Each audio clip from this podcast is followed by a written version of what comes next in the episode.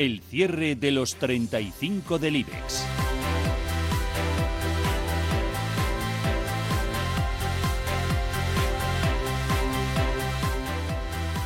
Jornada de predominio de las caídas, un día más en el IBEX 35. Empezamos el repaso mirando a Acción. Ha perdido un 3,3%. Se cambia la acción al cierre a los 86,9 euros.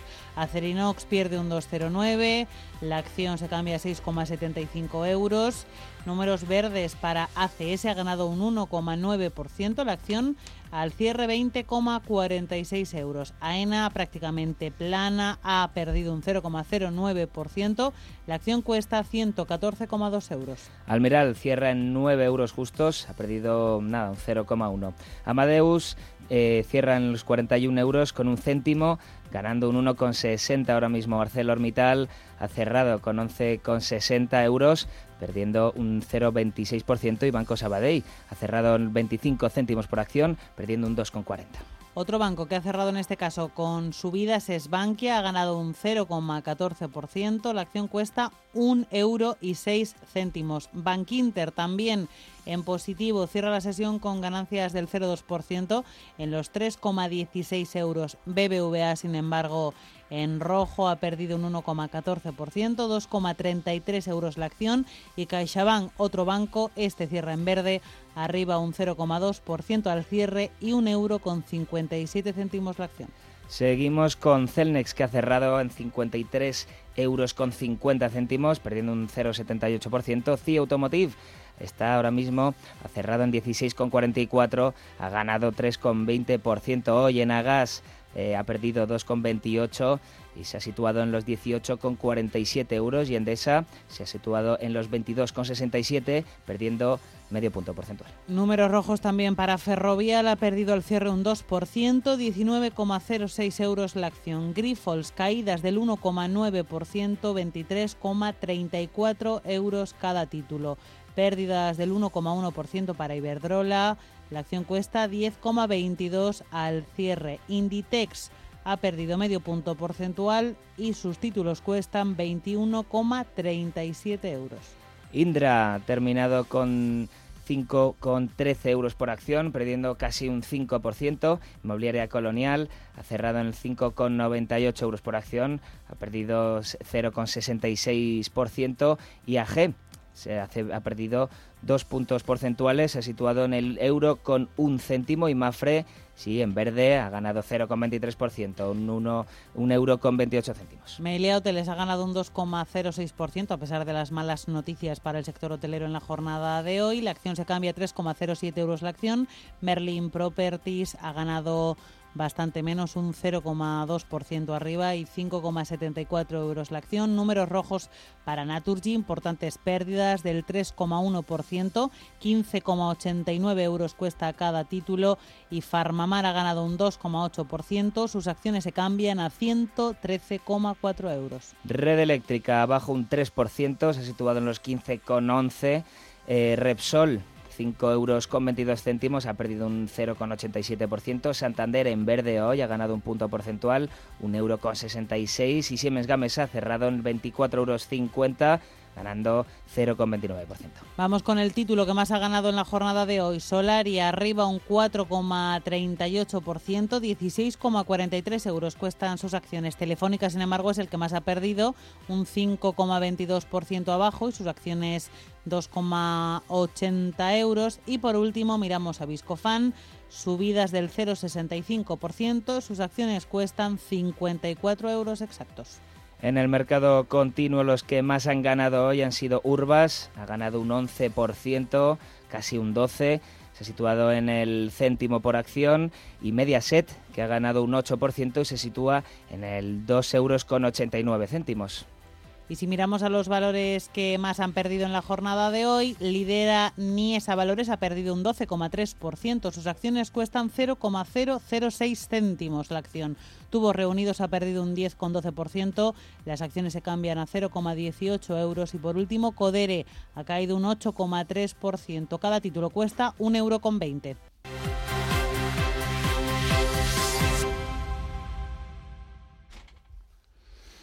En unos minutos abrimos nuestro consultorio de bolsa. También saludaremos a Tomás Epeldegui de Degusa, pero renta variable. Ahí es donde está, evidentemente, una de las mayores preocupaciones en estos momentos para los inversores.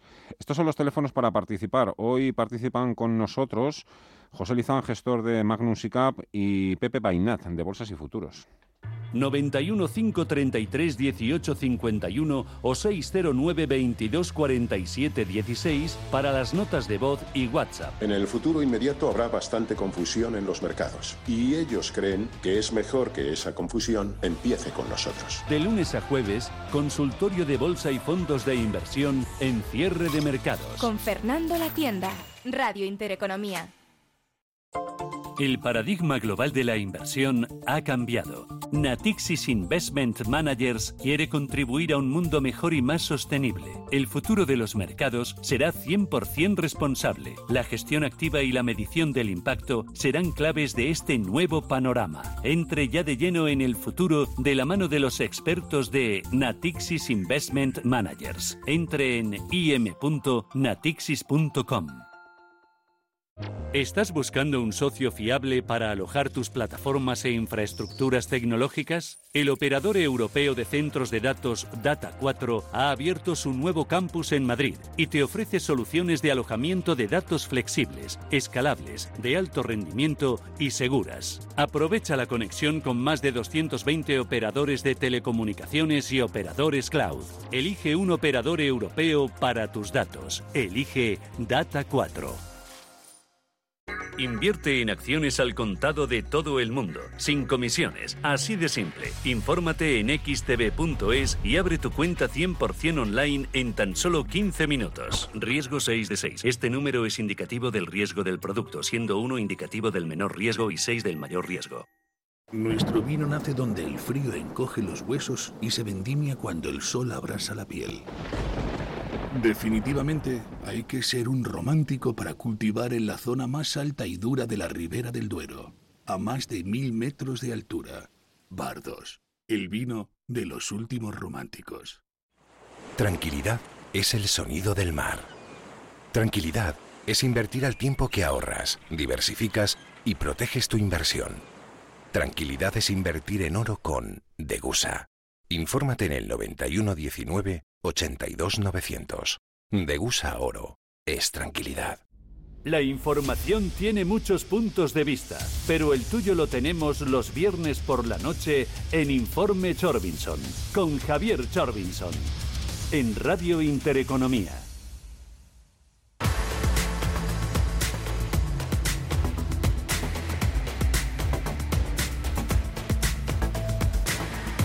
Amenaza de nuevos rebrotes tras el fin de los confinamientos obliga a los inversores de nuevo a plantear sus opciones para limitar los riesgos y en ese trasiego el oro ocupa siempre un lugar destacado y por eso hay que hacerle también un, espacio exclusivo. Degusa, la empresa líder en compraventa de oro y otros materiales preciosos, tiene aquí espacio todos los jueves hasta ahora a la que, en la que saludamos siempre a Tomás Epeldegui, su director general. Hola Tomás, ¿cómo estás? Muy buenas tardes.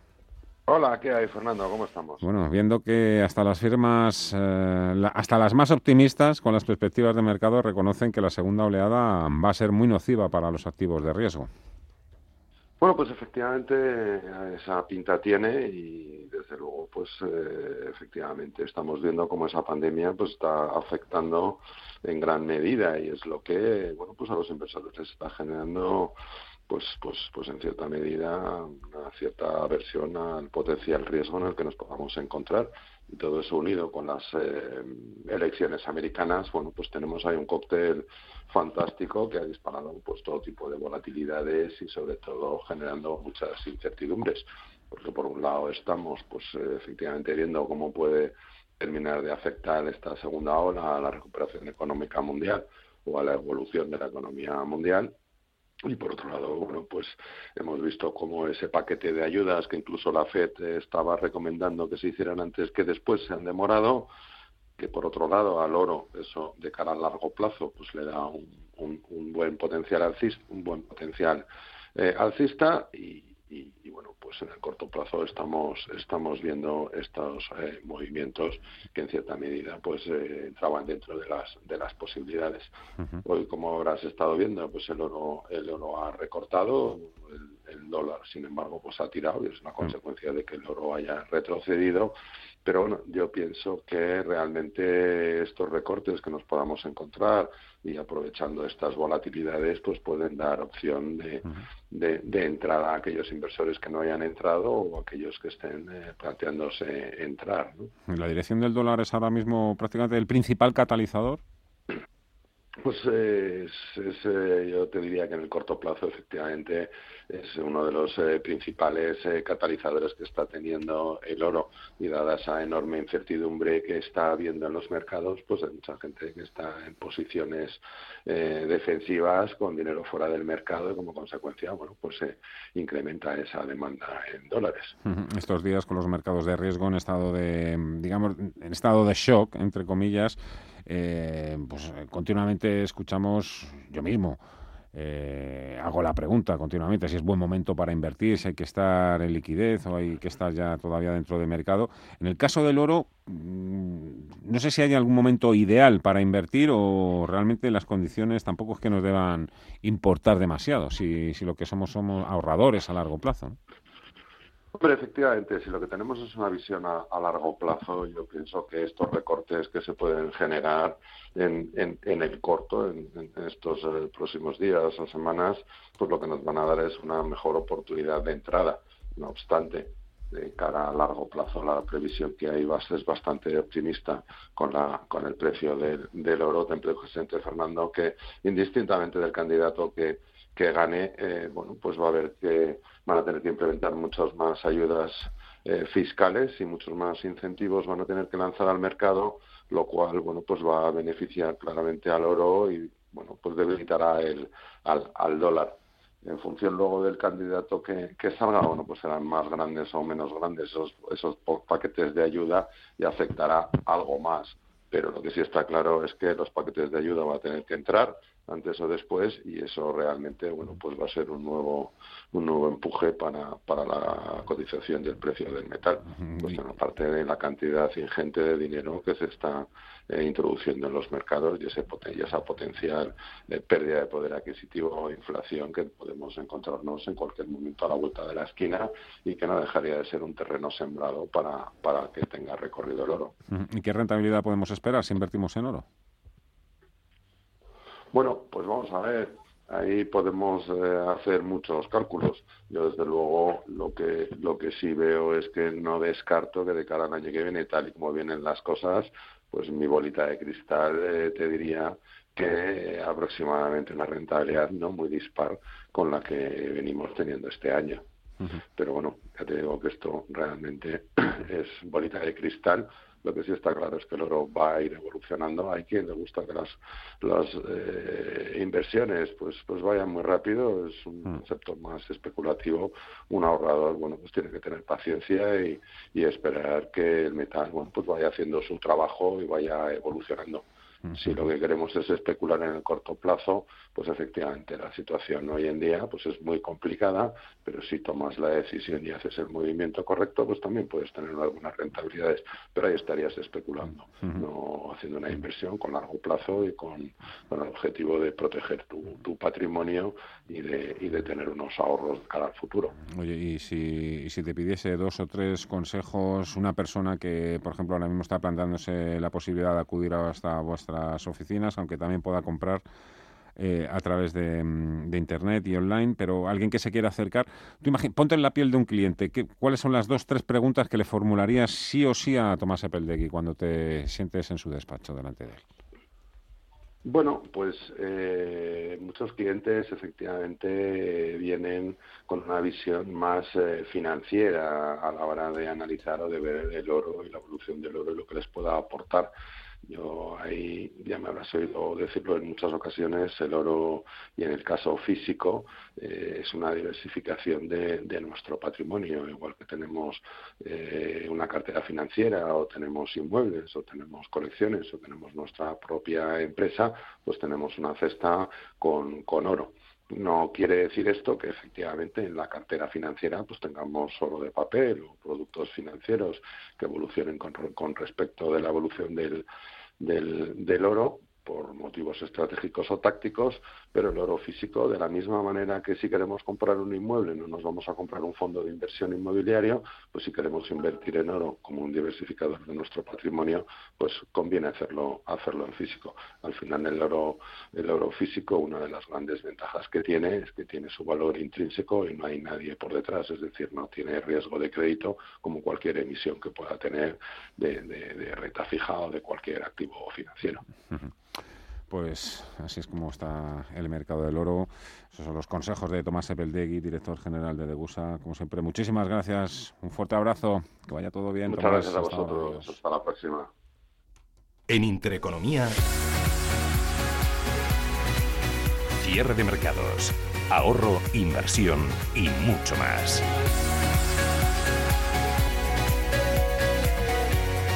Cierre de mercados con Fernando La Tienda.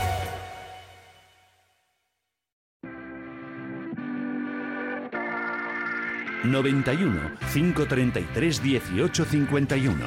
Las claves de la jornada, las oportunidades de inversión, las mejores recomendaciones, valores para compra, para venta, la pizarra, IBEX 35, DAX Setra, SP 500. No dude en llamarnos 91 533 1851. Consultorio de bolsa en cierre de mercados. Consultorio de bolsa con José Lizán, gestor de Magnus y Cap. Hola José, ¿cómo estás? Muy buenas tardes. Hola, ¿qué tal? ¿Cómo estamos? ¿Cómo va, cómo, cómo va todo? Muy bien, ¿y vos? Uf, qué mal te escucho, José. Te lo... ¿Se escucha mal? Uf, se escucha un poco raro. Eh, veo que no en casa no te he cogido, ¿no?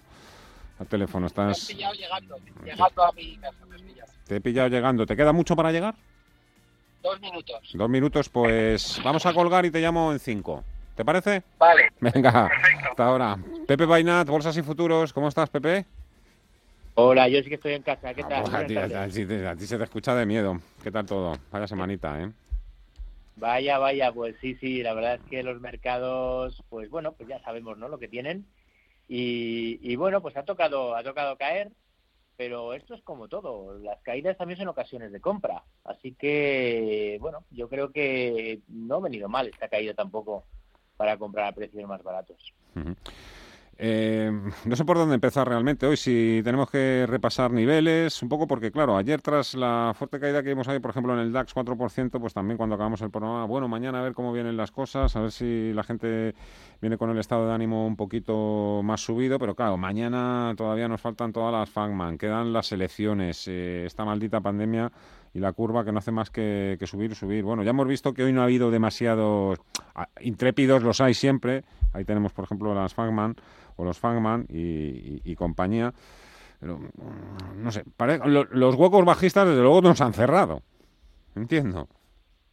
No, no, no, nos han cerrado. A ver, el, eh, las cosas están que, en que el IBEX era bajista y sigue bajista, no, no fue capaz de superar su canal bajista y bueno, pues ha seguido bajando, que es lo normal, pero donde sí que ha habido un cambio importante es en el DAX, porque el DAX es verdad que tenía un nivel de soporte claro en la zona de 12.250, era un nivel que no tenía que perder porque estaba por debajo de su media de 200, y cuando lo perdió, pues lo perdió de manera muy fuerte, al día siguiente con un gap bajista que fue ayer, que bajó más de un 4%, y bueno, pues ahora lo normal es que venga, pues eso, un rebote en el mercado, en Europa, y, veremos a ver ese rebote cómo se produce y hasta dónde llega. Pero es que la cosa está en que Estados Unidos no está tan mal. A ver, Estados Unidos, tú miras los gráficos y parece una corrección que no parece muy grave, sobre todo en el SP y en el Nasdaq. De hecho, podemos decir que, tanto el SP como el Nasdaq da la impresión de que están en la zona de máximos históricos en un movimiento lateral, amplio, pero en un movimiento lateral. Y ese movimiento lateral, después de una subida y estando en máximos históricos, lo más normal es que acabe rompiendo al alza. O sea que donde estamos mal de verdad es en Europa, pero en Estados Unidos mm. yo no lo veo mal de momento. Yo tengo la impresión, eh, no es por llevarte la contraria, ni mucho menos, ¿eh, Pepe, pero tengo la impresión de que acabará, acabará, acabaremos viendo en Estados Unidos algo muy parecido a lo que estamos viendo ahora mismo en Europa. ¿eh? Yo, es una impresión, ¿eh? Es una impresión. Pues, ¿Sabes lo que pasa? Que esa impresión la llevo yo viendo y observando desde hace muchísimo tiempo y al final no pasa. O sea, cuando tuvimos la... no, pero es, es, que hace, es que hace 15 días tampoco hablábamos en Europa de toques de queda, estados de alarma y confinamientos domiciliarios. ¿eh? Pero bueno, que, estamos en el terreno de la especulación, ¿eh? O sea, de, esto no, cabe la menor duda. Sí, que sí, eh, pero, pero que al final si tú te vas a los gráficos, al final los gráficos pues tienen, tienen una lectura, ¿no? Hombre, si hablamos de fortaleza,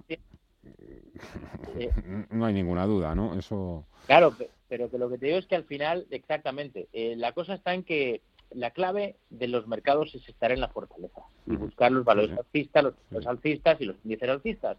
Y en este caso lo que tenemos claro, claro, claro, claro, es que Europa está tocado, está mal, los gráficos están feos, está bajista, pero Estados Unidos no está bajista. Y aquí pueden pasar dos cosas, bueno, tres.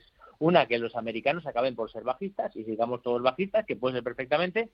Dos, que los europeos nos pongamos alcistas porque los americanos siguen subiendo. Hmm. O puede pasar que los americanos sean alcistas y nosotros en Europa bajistas, como lleva el IBEX mucho tiempo. Hmm. Y eso es un poco los tres escenarios. Bueno, al IBEX es que hay que darle de comer aparte, ¿eh? completamente. Sí, no, lo del eh, sí, unas veces los bancos, otras veces la ausencia de los valores tecnológicos, de crecimiento, bueno, por, por unas o por otras, la verdad es que... Sí, la verdad es que tiene cuatro valores, mm, que es, bueno, cuatro, tiene ocho valores que están aguantando más o menos y, y el resto, pues mal, la verdad que el resto, el resto mal. Pero tenemos unos cuantos valores que bueno, que no están haciendo mal. La verdad, tenemos ahí Solaria, Farmamar, tenemos Gamesa, Arcelor, Celnex, o sea, unos cuantos valores que están aguantando y están aguantando muy bien. Y la verdad es que eso hay que destacarlo también, las cosas como son. Y en el continuo, ¿no? Ahí están Fluida, Vidrala, Ebrofood. en el, continuo también. También. tenemos otros, sí. Vamos a ir ya con la primera nota y, vamos avanzando. Venga. Hola, ¿qué tal? Buenas tardes. Eh, mi consulta es sobre Inditex. Hace un par de semanas hice una consulta sobre el mismo valor y Mark Rivers me aconsejó de mantener la posición siempre y cuando no perdiese la resistencia de 22,40. Esa resistencia la superó ayer, así que bueno, quería saber qué opinan los analistas, si efectivamente tengo que abandonar definitivamente esta posición o, si en contrario debo mantenerla. Muchas gracias. Muchísimas gracias. Y enhorabuena por el programa. Muchísimas gracias, caballero. Venga, Pepe, Inditex. No, pues no se trataba de una resistencia, se trataba de un soporte, que es lo contrario. Sí, yo creo que ha sido un lapsus del propio oyente. ¿eh? Sí, ya, ya, pero mm. los oyentes un poco sepan. Eh, cuando pierde un nivel bajo es un soporte. Entonces, sí, en efecto, perdió, perdió niveles, perdió lo que era una mini tendencia alcista que llevaba de corto plazo, eh, y a partir de ahí, pues se ha venido abajo. Se ha venido abajo pero porque es un valor que todavía no, no había llegado a ser alcista. Entonces, como está por debajo de su media 200 y tiene todos los indicadores bajistas, es un valor bajista. ¿Qué pasa? ahora ha habido una caída muy fuerte y lo normal es que venga un rebote y en esa misma zona más o menos de 22.40 que, que decía que rompió, pues posiblemente vuelva a esos niveles a testearlos y si ahí no puede superarlos, pues posiblemente no sea mala idea salir del valor, buscar otros valores alcistas y esperar a que este sea alcista, que en concreto, hasta que no supere la zona de los 26 más o menos, pues yo realmente no le veo no le veo fortaleza al valor, lo veo bajista por el momento. Creo que ya sí que nos escucha, bueno, nos escuchaba perfectamente, pero nosotros a él no tanto. José Lizán, gestor de Magnus y Hola, José. Hola Fernando, ¿qué tal? ¿Cómo estás? Aquí estamos haciendo ya un poquito ya de... Ya hemos eh, introducido alguna que otra llamada. Oye, eh, ¿se debe ahora mismo... se, ¿Se debe invertir o hay que estar en liquidez? José. Bueno, pues el riesgo está aumentando y la incertidumbre también, así que yo creo que un poco de prudencia, ¿no? Yo creo que tenemos además hitos por delante la semana que viene, como son las elecciones americanas, que no están nada claras y el riesgo de todos los mercados aumentando, ¿no? Después de un lateral de prácticamente cuatro meses, hemos perforado a la baja, aumento de volatilidad, aumento de, riesgo en todos los mercados y de incertidumbre, sobre todo, ¿no? Segunda ola de COVID, nuevos confinamientos, pues no sé, yo creo que invita a la prudencia y aunque nos podamos perder algo, ni las valoraciones de los mercados que están fuertes son atractivas, ni las que están débiles eh, parece que, tengan el horizonte despejado, ¿no? Así que yo sí que invito a la prudencia, desde luego. Venga, que te mando ya una nota y, empiezas tú, te arrancas. Buenas tardes, soy Rubén de Madrid. Ahora es un buen momento para entrar en Telefónica a 280. Más bajo imposible, ¿no? Telefónica 280. ¿Merece la pena? Bueno, lo de más bajo imposible no. Eh, en bolsa todo es posible, ¿no? Que se lo digan a los accionistas de Gamesa que lo vieron a uno y está en 24, ¿no? Y, pasó por 24 antes de uno. O sea, en bolsa decir que, que algo es imposible, pues es, complicado.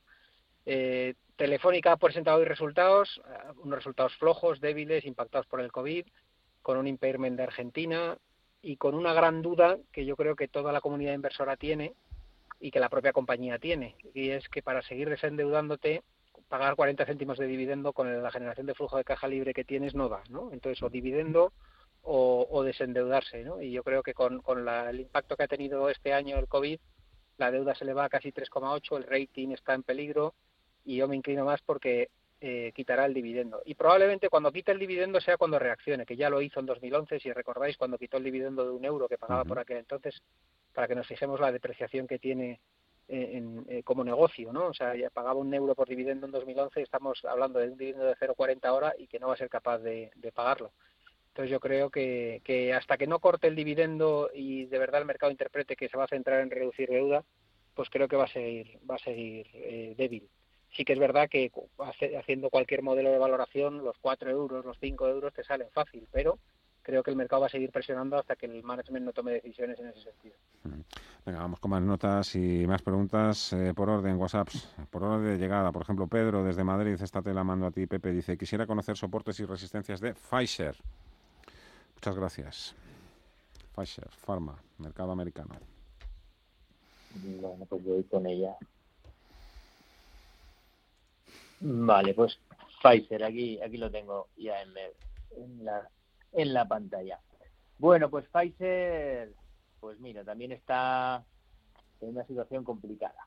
Es verdad que, lleva mucho tiempo ahí en un mercado lateral, es cierto, que lleva pues, desde abril en una zona ahí alta que no puede con ella en los máximos de pues eso de 30 y de 39 dólares 30 ahí lo ha intentado varias veces no ha podido y ahora la mala noticia es que ha roto la tendencia alcista que venía desde los desde bueno desde principios de abril después de la, caída fuerte y ahora la ha roto con violencia la baja ha roto la media 200 y, pinta pinta bastante mal porque ha, ha, roto también un soporte que también estaba era importante en la zona de 35,40 hoy lo está intentando recuperar.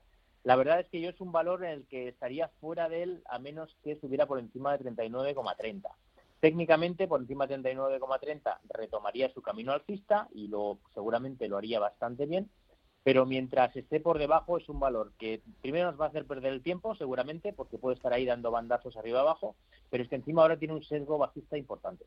O sea, que yo es un valor en el que no estaría. Nos vamos ahora a la bolsa alemana y a la francesa. Eusebio, para los analistas es sobre Merck del DAX, compradas a 111 euros y Louis Vuitton a 369, si mantenerlas o venderlas. José.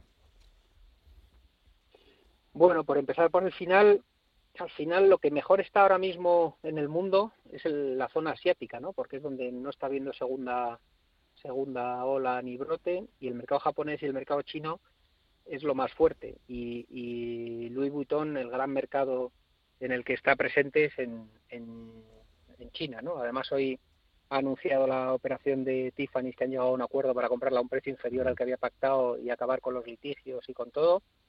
Con esto que quiero decir, pues que los valores con fuerte exposición a China yo creo que van a seguir eh, haciéndolo bien en términos relativos. Sí que es verdad que los múltiplos a los que cotiza Louis Vuitton no descubro nada que son altos y lo llevamos comentando muchos muchos trimestres, ¿no? Pero sí que es verdad que yo creo que en términos relativos lo que tenga exposición a China y a Asia va a seguir haciéndolo mucho mejor que el mercado. Yo creo que ha corregido ahora desde 430 hacia la zona de 400. Quizás eh, si el mercado sigue presionado podamos ver un 380, pero yo creo que, muy probablemente luego sea de los que de los que recupere, ¿no? Porque sí que creo pues que como digo la zona la recuperación en Asia va a seguir su curso y la recuperación de volúmenes en Louis Vuitton y lujo creo que va a seguir su curso. Sigo contigo, José. Eh, Celnex y Farmamar, que han sido un poco las compañías que mejor han aguantado el chaparrón esta semana, ¿son las compañías más seguras que hay en la bolsa española? Bueno, seguras, seguras. Eh, Farmamar, desde mi punto de vista, eh, dado el track record histórico de la compañía y del management y, ha habido un nicho transformacional. El acuerdo con Jazz es transformacional mm. y el acuerdo con Jazz, desde mi punto de vista, un mínimo de valoración de 70-80 euros lo, tiene. A partir de ahí, de los 70-80 euros, desde mi punto de vista, todo es eh, la potencialidad que tenga la Plidin para COVID o no. Eh, dado el track record de la compañía, yo soy de los que no soy nada optimista eh, y me parece muy oportunista, pero en medicina pasan casualidades y a lo mejor tienes un fármaco huérfano que no se usa para nada y de repente tiene un uso que no esperabas y, puede servir, ¿no?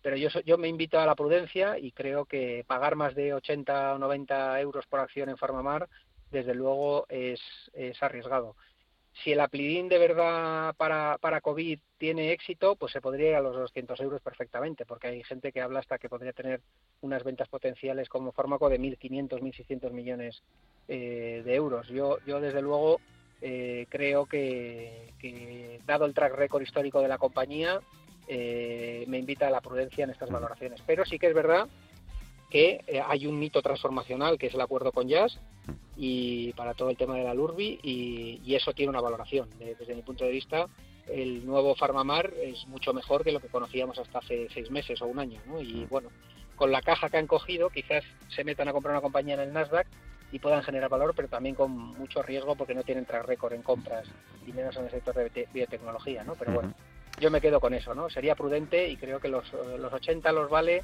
los 130, 120 que ha estado cotizando me parece que hay mucho de, especulación sobre, sobre el Aplitin y me parece demasiado arriesgado. Son las 6 y 40 minutos de la tarde, todavía nos queda un cuartito de hora por delante que aprovecharemos al máximo con Pepe Bainat y con José Lizano. Hacemos una pausa y estamos de vuelta ya.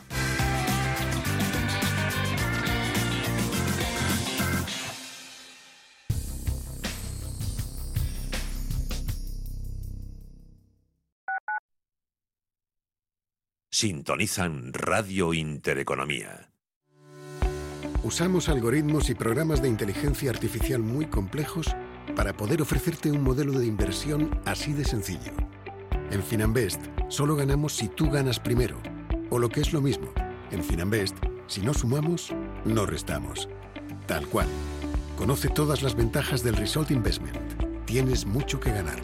Finanbest, tú ganas. Urbanitae es una nueva plataforma de inversión inmobiliaria que te permite invertir a lo grande con cantidades pequeñas. Uniendo a muchos inversores, logramos juntar el capital suficiente para aprovechar las mejores oportunidades del sector. Olvídate de complicaciones. Con Urbanitae ya puedes invertir en el sector inmobiliario como lo hacen los profesionales. Yo tiro la mascarilla y guante usado que tengo a mi cubo de la basura. ¡Hola, mi hermano! Si al ritmo de flamenco te suena mejor, genial. Lo importante es parar la COVID-19 y mantener limpia tu ciudad. Pongamos al virus en su sitio. Comunidad de Madrid. En la Fundación La Caixa tenemos una forma de cambiar el mundo y es hacerlo como siempre lo hemos hecho, persona a persona. Atendemos las necesidades de los colectivos más vulnerables y llevamos la investigación médica, la cultura y la educación a todo el mundo. Programa a programa, persona a persona. Fundación La Caixa. ¿Quieres conocerme? Puedo hacer que te lo pases muy muy bien. Porque estoy amenazada y me obligan a hacer todo lo que tú quieras. ¿O te crees que me gustas? Contra la explotación sexual. Pacto de Estado contra la violencia de género. Comunidad de Madrid. Los mercados financieros. Las bolsas más importantes Información clara y precisa. Esto es Radio Intereconomía.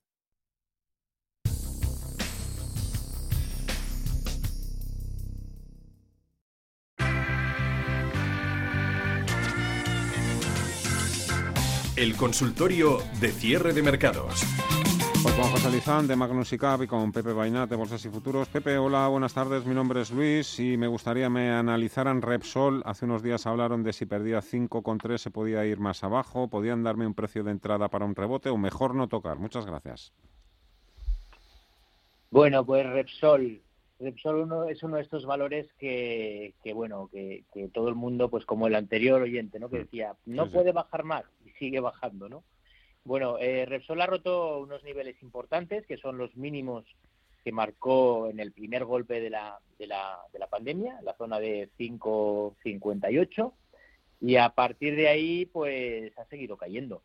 ¿Qué ocurre? Que, que ahora mismo, pues parece que está en rebote, es decir, hoy ha marcado una, una, una vela interesante que dice que probablemente venga un rebote, pero la zona de 5,60 va a ser un poco la clave si, si el valor es capaz de superar la zona de 560, pues se puede rehacer al alza, pero es que realmente por técnico, por gráfico, hasta que no superara los máximos que hizo hace, pues hace tres semanas más o menos, en 6.42, pues tampoco, tampoco nos está diciendo nada, nada claro. Es decir, va a haber mucha especulación y claro, estamos hablando que de 5.20 a 5.80 o por ahí, pues claro, hay mucha rentabilidad pero realmente como de fondo, de fondo es bajista y a menos que recuperara la zona de 5.58 o por ahí, no se verían visos de, movimientos más fuertes al alza, la verdad.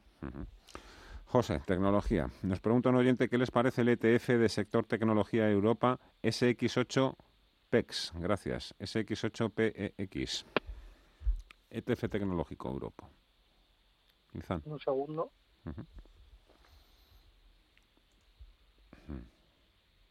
A ver si me lo busco yo también. Bueno, por aquí. No, o sea, al final la tecnología europea no es la tecnología americana, aunque sí que lo ha hecho mucho mejor que, por ejemplo, el sectorial de petroleras o el sectorial de bancos, ya que estamos hablando ¿no? de, Repsol.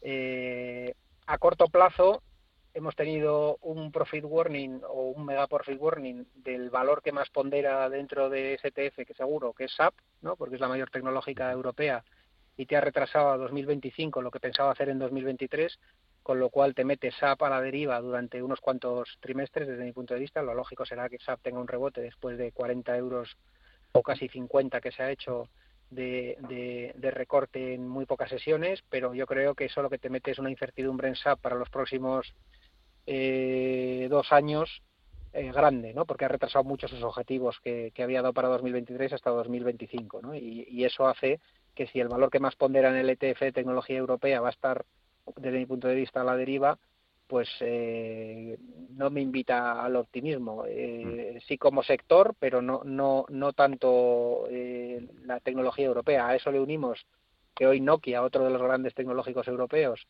nos ha hecho también una publicación de resultados con menos 20 abajo y, publicando también pues que está mucho más ralentizado todo lo que es tecnología 5G con todo lo que ello implica para el sector de 5G y tecnología europea pues bueno a mí no me invita no me invita al optimismo sería más selectivo en valores y buscar nichos de mercado pues cosas de digitalización de medios de pago más que cogerme un ETF en su conjunto desde mi punto de vista Grifols, Pepe, soy Juan desde Cádiz. ¿Ha roto Grifols algún soporte hoy? ¿Qué recomendación dan los analistas del valor? La tengo a 26.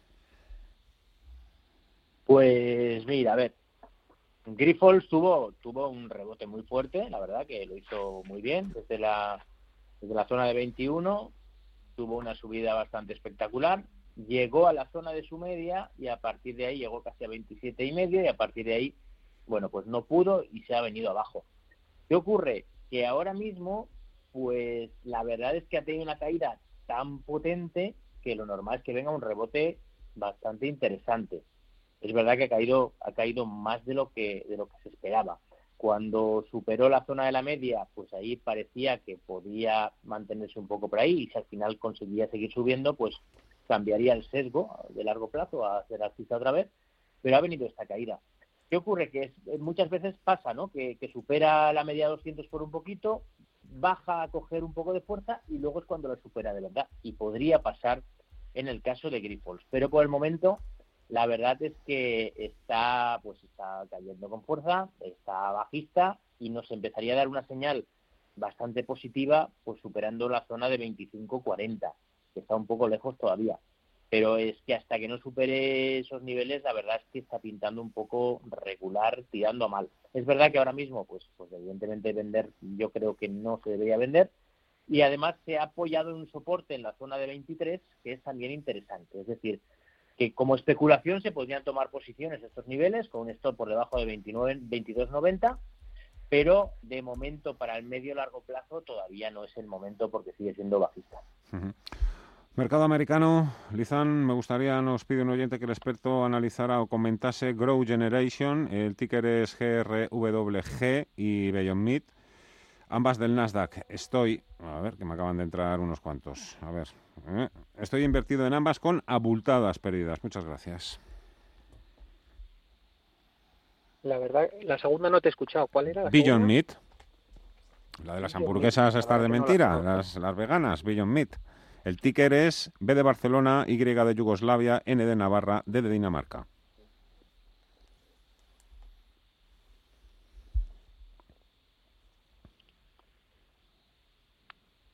Beyond Meat, la verdad que no tiene una gran, un gran historial cotizado y hacer análisis con compañías tan jóvenes es complicado, ¿no? Porque no tenemos ni, ni un año prácticamente de, de cotización ni de movimiento de la compañía como para poder hacer ni un análisis técnico, ¿no? Y, y la verdad que, que complicado eh, dar una opinión formada sobre, sobre esto. Y la otra era GRW. La otra es Grow Generation, ticker GRWG. De todas maneras, eh, tampoco vamos a estar aquí, quiero decir, el que pues sí, la, la controlo, pues la hacemos, si no, pues seguimos pasando un poquito por aquí. Yo, desde luego, son dos compañías que no he trabajado muy habitualmente. A ver, eh, AMD, seguimos un poquito de tecnología. Dice un oyente que se llama Gerardo. Buenas tardes, ¿me podrían analizar, por favor? AMD, las tengo compradas a 87,56 dólares. Madre mía, qué silencio. Me estáis poniendo. está- están los técnicos de sonido más nerviosos que yo, ¿eh? Yo a estos, a- a- a estos silencios tampoco estoy demasiado acostumbrado. Venga, buscármela esa, por favor. Y mientras tanto, Pepe, nos ponemos con Mafre y con BBV. María nos pide precio de entrada en Mafre y BBVA. Bueno, pues Mafre, la verdad es que lleva dos días ahí un poquito complicados, porque bueno, pues ha perdido, ha perdido la zona, la zona de mínimos también que marcó en, en- en todo el tema de la, de la pandemia, pero los ha recuperado.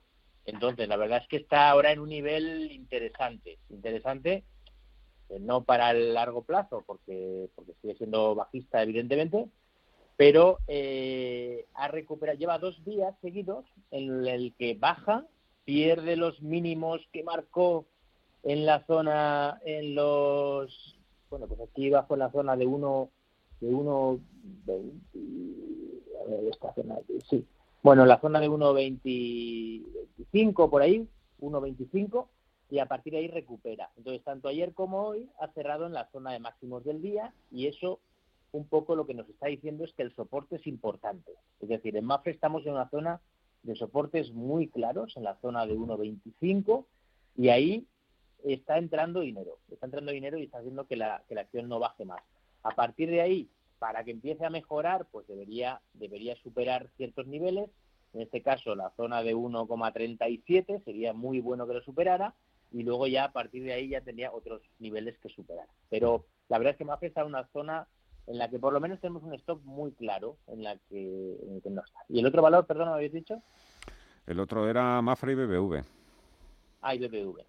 Vale, bueno, pues BBV todos sabemos que está en un sector un poquito preocupante, lleva una caída de estas muy, bueno, terrible, la verdad es que eh, más del 50% en, en este año, en 2020, y eso en un valor como BBV, pues, bueno, al final, bueno, le pasa a BBV, le pasa a Santander, le está pasando un poco a, a, a Telefónica, a Repsol, a todos los antaños grandes, ¿no?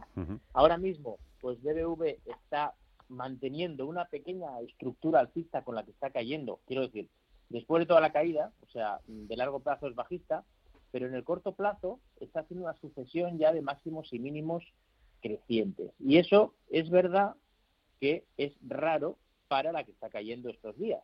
Es decir, que BBV no ha perdido los niveles que marcó hace dos semanas en la zona de 2.18 y eso es bastante bueno. Entonces yo creo que BBV ahora mismo, en los bancos en general, yo creo que se está gestando un rebote, un rebote más o menos, más o menos interesante, porque las caídas están aguantándolas mejor que el resto de la bolsa y eso es una noticia, esto es una notición, que la banca esté un poquito menos, menos, menos débil que, que el resto, ¿no? Entonces, bueno, el caso está en que BBV, eh, si no pierde la zona 2.18, pues se puede mantener para un rebote, pero, pero si tuviera un rebote del 20, el 30%, seguramente sería cuestión de salirse. A ver, está eh, José Lizán. Eh, Bueno, me he mirado las otras, si Ah, quieres, pues venga, quieres, sí, sí, sí. Venga, Además son cosas exóticas, ¿no? Porque Grow Generation he estado viendo que es para todo el tema de plantación de marihuana, todos los artilugios que, Sí, señor. que necesitas, ¿no? Para todo eso, me imagino que lo que está jugando es Eso es. claro, todo lo que es la, la liberalización de, de la comercialización de la marihuana, que es un hecho que en muchos países pues se está liberalizando y se está permitiendo, ¿no? Para Y- uso medicinal. Sí, bueno, pero, pero, se- pero se está abriendo, ¿no? Sí, se está sí, abriendo en el mundo y, y evidentemente es un sector de muchísimo crecimiento, pues porque al final eso incentiva mucho mucho las, las plantaciones, ¿no? Y yo sí que quería hacer un comentario sobre AMD, que al final yo el sector de, de semiconductores, hombre, si miras una AMD y miras las valoraciones, pues está como todo en Nasdaq, PER 106 y eso que ha caído pues 20 o 15 dólares desde sus máximos, ¿no? O sea que, que los múltiplos y todo lo que cotiza, pues no descubrimos nada nuevo. O sea, el Nasdaq es que por encima de 80 o 100 veces beneficios, pues hay un montón de, de compañías. Está claro que estamos en la era tecnológica, pero yo creo que habrá cosas que pinchen y cosas que no. Y dentro de lo que yo creo que va a continuar por muchos años, porque además hay muchos sectores y, sobre todo pues todo el tema del coche autónomo, coches eléctricos lleva muchísimo, es todo el tema de semiconductores, ¿no? Y yo creo que, ese sector pues sí que aprovecharía correcciones en el sector de semiconductores para, para permanecer estructuralmente largo a, más años, ¿no? Porque creo que la era en la que estamos va a ser un, un claro ganador. Así que yo haría más un- una apuesta sectorial más que un valor y a lo mejor en este caso sí que me buscaría un ETF de semiconductores porque ya te digo, las valoraciones no son ni mucho menos, bueno, en Europa tenemos a SML en el ETF de tecnología que hablábamos antes, pero pero no está barata tampoco, ni mucho menos. O sea, están cotizando excelencia y múltiplos muy, muy elevados. Sí que es verdad que estamos en su era, estamos en la era de los semiconductores y desde luego pues los crecimientos son de doble dígito año tras año, pero las valoraciones son muy exigentes. Así que yo diversificaría el riesgo y más que tirarme por una compañía, me tiraría por un ETF de semiconductores a nivel mundial porque sí que creo que la, la visibilidad de semiconductores sigue siendo muy alta. Nos queda ya para finalizar. La pizarra. Pepe, ¿qué traes hoy a la pizarra? A ver. Bueno, pues yo voy a traer un valor de estos que me gustan a mí que puede entrar en el IBEX, porque con la fusión de los dos bancos, de Bankia y de CaixaBank, pues va a quedar un hueco libre de nuevo. Y Safir. esto siempre... Pues no, Ay. no es Safir. No es Safir, porque Safir con esta caída que ha tenido por el contencioso que tuvo en Panamá, ha perdido ha perdido muchos muchos puntos, porque tiene menos capitalización. Entonces, mi favorita es Ebro. Y además Ebro está en la zona de máximos históricos, está ahí aguantando muy bien todas las caídas y técnicamente me está dando más pistas de que el ganador puede ser Ebro Fuji. Venga, pues ahí la, la dejamos ahí bien apuntadita. Es que le quedan solo 30 segunditos a, a Lizán. Lizán. Pues mira, voy a completar el sector. Yo apostaría a que cuando publique resultados de óleo, a pesar de que ha subido un ciento y pico ya en el año, todo lo que sea confinamientos a de óleo le viene muy muy bien. Todo que es lo que estemos en casa viviendo hace que compremos aceite de oliva en los supermercados. Y creo que va a ser un año espectacular de resultados de de óleo y que todavía creo que tiene potencial. Así que completaría la Sebro con de óleo, sector defensivo, de alimentación y muy ligado a, a nuevos confinamientos. Así que esa es mi apuesta también para esta semana. José Lizán, gestor de Magnus IK, cuídate mucho, un fuerte abrazo, mucha suerte. Igualmente, un saludo. Pepe, Bainat, Bolsas y Futuros, un placer. Me ha gustado escucharte por Igualmente. aquí. Cuídate mucho. Adiós, adiós.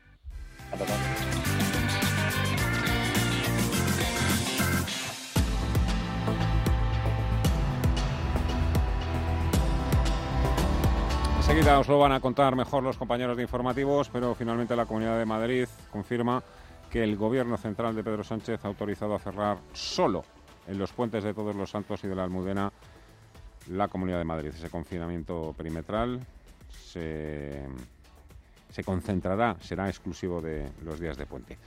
Ahora os lo cuentan con, con, más detalle, mejor que yo. Muchísimas gracias por vuestra compañía. Mañana volvemos a partir de las 3 de la tarde. Que seáis libres y felices, aunque esto a alguno le, resulte gracioso. Digo lo de la libertad y la felicidad en los momentos y en las condiciones en las que estamos. En cualquier caso, disfrutar, divertiros. Adiós, venga.